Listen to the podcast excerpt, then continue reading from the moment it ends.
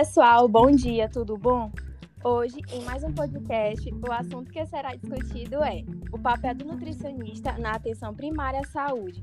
Em especial, contaremos com a participação das alunas Ianca, Célia, Larissa e Nádia.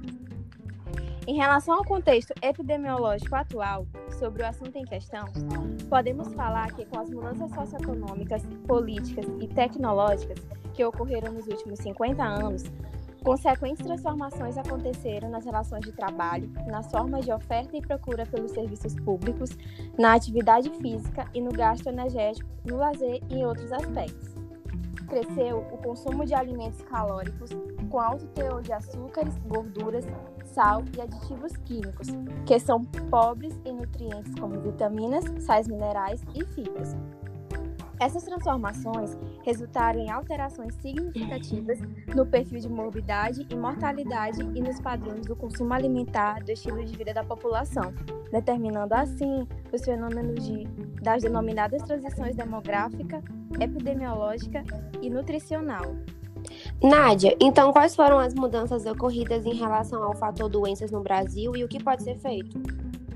A transição nutricional no Brasil é marcada pela carga de doenças com a convivência de doenças infecciosas e transmissíveis, desnutrição e carências nutricionais específicas e de doenças crônicas não transmissíveis relacionadas à alimentação, como obesidade, hipertensão, doenças cardiovasculares, diabetes e alguns tipos de câncer, em todas as faixas de renda da população, principalmente entre as famílias de menor poder socioeconômico.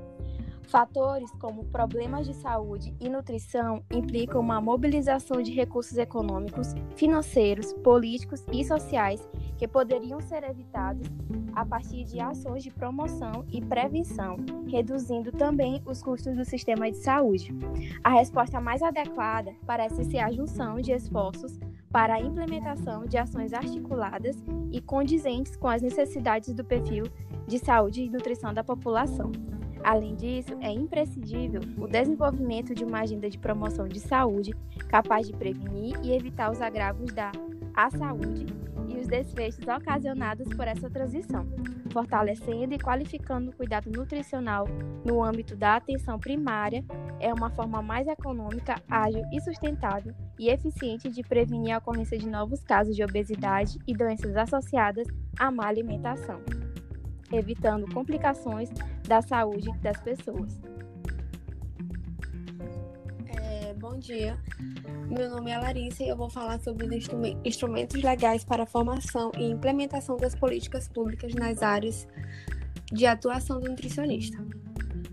A Lei Orgânica de Segurança Alimentar e Nutricional, LOSAN, define como obrigação do Estado a garantia do direito humano à alimentação adequada a todos que vivem no país, com base no conceito de segurança alimentar e nutricional, entendendo como a realização do direito de todos ao acesso regular e permanente a alimentos de qualidade em quantidade suficiente, sem comprometer o acesso às outras necessidades essenciais, tendo como base práticas alimentares promotoras da saúde que respeitem a diversidade cultural e que sejam ambiental, cultural, econômica e socialmente sustentáveis. De uma forma inovadora e equivocada, esse conceito coloca a dignidade da pessoa humana como foco central do compromisso que todos devemos assumir.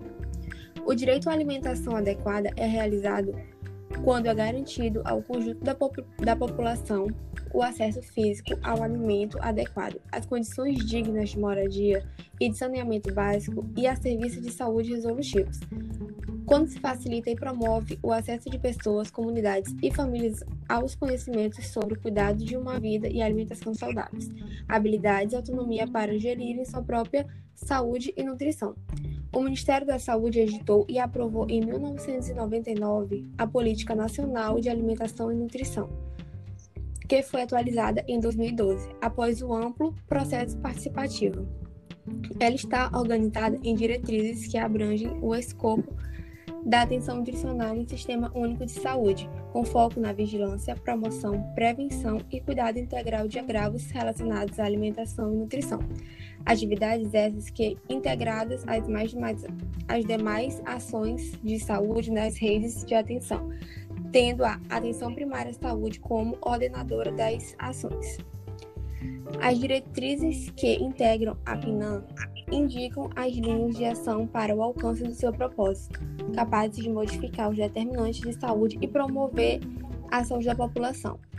São consolidadas em organização da atenção nutricional, promoção da alimentação adequada e saúde, vigilância alimentar e nutricional, gestão das ações e de alimentação e nutrição, participação e controle social, qualificação da força de trabalho, controle e regulação dos alimentos, pesquisa, inovação e conhecimento em alimentação e nutrição, cooperação e articulação para a segurança alimentar e nutricional. Larissa, em 2006, o Ministério aprovou também a Política Nacional de Atenção Básica em Saúde e o Pacto pela Vida. Poderia falar sobre? Essa proposta tem um intuito com instrumentos legais que expressam as atenções e os compromissos dos gestores com a responsabilidade sanitária. No entanto, não se verificam esses documentos determinações explícitas para a efetiva incorporação das ações de alimentação e nutrição nos programas e ações de atenção primária em saúde. Essa lacuna ela veio ser preenchida com a publicação da portaria ministerial no, de número 154 de, 12, de meu Deus.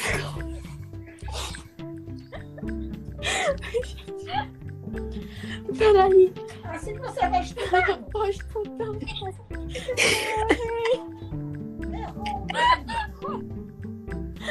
Eu errei um negócio aqui, o que era. Eu tô gravando o que foi. É, dava nas duas, é porque eu, porque eu dividi. Geralmente você não janta que você almoça. Aham. Porque é pra me botar mais, pra Tá você bom. jantar. Não, tá bom. Fecha a porta, por favor. O que foi que eu falei? Ele, ele anda. Eu acho que foi nesse do. Cadê? Da portaria, da portaria. Isso, isso, da portaria. Sim, sim. Foi. Exato. Oh, meu Deus do céu, pera. Ah, essa lacuna veio a ser preenchida com a publicação da portaria ministerial de número 154 de 24 de janeiro de 2008, que criou os núcleos de apoio à saúde da família, o NASF. Entre os profissionais previstos que inte- integram a equipe do NASF está o nutricionista, o qual deverá prioritariamente atuar nos âmbitos familiar e comunitário. Olá, meu nome é Célia e eu vou falar sobre as ações de alimentação e nutrição na atenção primária à saúde. Sobre essas ações, entende-se que a ação do nutricionista se dá pelo compromisso e pelo conhecimento técnico da realidade epidemiológica e das estratégias e das ferramentas de ação em saúde coletiva. A implementação de ações de alimentação e nutrição na atenção primária em saúde deve considerar alguns elementos organizacionais, sendo eles níveis de intervenção, sendo a gestão das ações de alimentação e nutrição e cuidado nutricional, englobando ações de diagnóstico, promoção da saúde, prevenção de doenças, tratamento, cuidado e assistência. O segundo elemento é o sujeito das ações, sendo o indivíduo, a família e a comunidade. Já o terceiro elemento organizacional é o caráter das ações, que são os universais, tais como ações que promovam a promoção de alimentação saudável aplicável a quaisquer fases da vida ou específicas. São as ações para gestantes, crianças, escolares, idosos, adultos e adolescentes. A partir do estudo, tornou-se evidente a importância da presença do nutricionista no, nos núcleos de apoio à saúde da família e nas unidades básicas, promovendo uma atuação diretamente junto aos indivíduos, familiares e comunidade, é, participação de ações de educação continuada de profissionais de saúde e articulação de estratégias de ação em prol da promoção da alimentação saudável. A publicação da Política Nacional de Alimentação e Nutrição em 1999 constitui no compromisso do Ministério da Saúde com a promoção de saúde e práticas alimentares saudáveis e a prevenção do controle de agravos nutricionais relacionados à insegurança alimentar e nutricional, sendo, portanto, o conjunto das ações que contribuem para a concretização do direito humano à alimentação e à saúde. Algumas diretrizes são fundamentais para o propósito da Política Nacional de Alimentação e Nutrição, sendo ela garantia da segurança alimentar e qualidade dos alimentos, monitoramento da situação alimentar e nutricional, promoção de práticas alimentares e estilos de vida saudáveis. Célia, como ocorre a implementação das ações no âmbito municipal? Já no âmbito municipal, pode-se destacar algumas ações que são implementadas ainda de maneira fragmentada, mas são elas o incentivo, o apoio e a proteção ao aleitamento materno, a vigilância alimentar e nutricional, programas de suplementação medicamentosa de micronutrientes e o cuidado nutricional para grupos de saúde específicos, como hipertensos e diabéticos. Olá, meu nome é Ianca e eu vou falar um pouco sobre as ações estratégicas no cuidado nutricional. Existem também algumas ações estratégicas que podem ser desenvolvidas pelos nutricionistas, como realizar o diagnóstico da situação alimentar e nutricional da população, com a identificação de áreas geográficas e segmentos de maior risco aos agravos nutricionais. Ianca, e após essa identificação de situação de risco, o que deve ser feito? É favorecer a inclusão social por meio da ampliação do acesso à informação sobre programas sociais e direitos relacionados à alimentação, incentivando a inserção das famílias e indivíduos nos programas e nos equipamentos sociais disponíveis e a busca da rede de apoio.